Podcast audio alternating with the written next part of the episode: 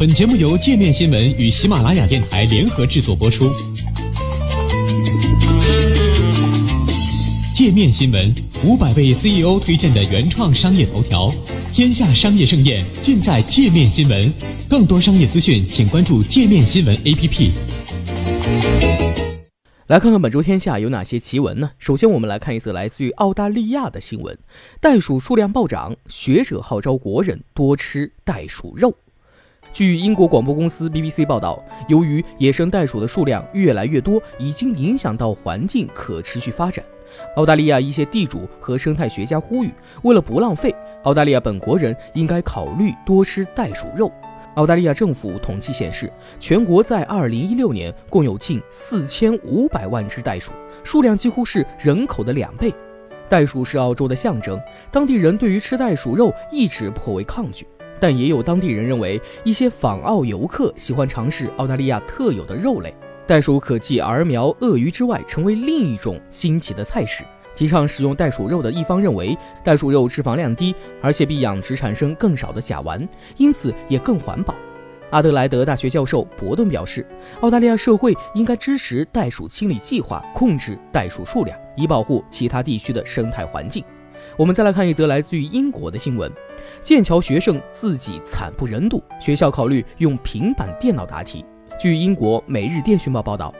剑桥大学正考虑是否允许学生今后用平板电脑或者是笔记本答卷，因为越来越多学生手写的答案字迹难以辨认，令老师头疼。作为数字教育战略的一部分，剑桥大学正在就改革答题方式征求学生意见。不过，今年初，剑桥已经开始在历史和古典文学专业考试中试点电脑输入式答题。剑桥大学一名发言人说，校方考虑改革答题方式，是因为学生们抱怨他们在学习中几乎已经不动手写字。白金汉大学副校长安东尼·塞尔登也认为，用电脑输入答题是不可避免的趋势，用不了几年就会在大学普及。反对用电脑答题的也不乏其人。担心这样做将会使手写沦为只能在怀旧时代才能够想起的事物，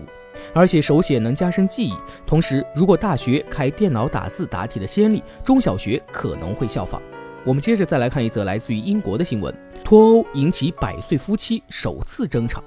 据英国《每日邮报》报道，英国伯恩茅斯现年一百零五岁的莫里斯·凯耶与一百零四岁的妻子海伦上周迎来了结婚八十三年的纪念日。他们是英国结婚时间最长的夫妻，两位老人结婚以来一直和睦相处，从未有过争论。但英国脱欧却引起两人的首次争吵。夫妻两人对英国退出欧盟的影响观点不同。海伦对英国离开欧盟后的未来发展十分担忧，而莫里斯却相当支持英国脱欧。他们见证了1950年代欧盟的成立。这些年来，夫妻两人感受到了生活各方面都发生了巨大变化。一九三四年，在伦敦南部结婚时，他们还难以想象未来有一天竟可以通过视频通话跟他们的儿孙随时联系。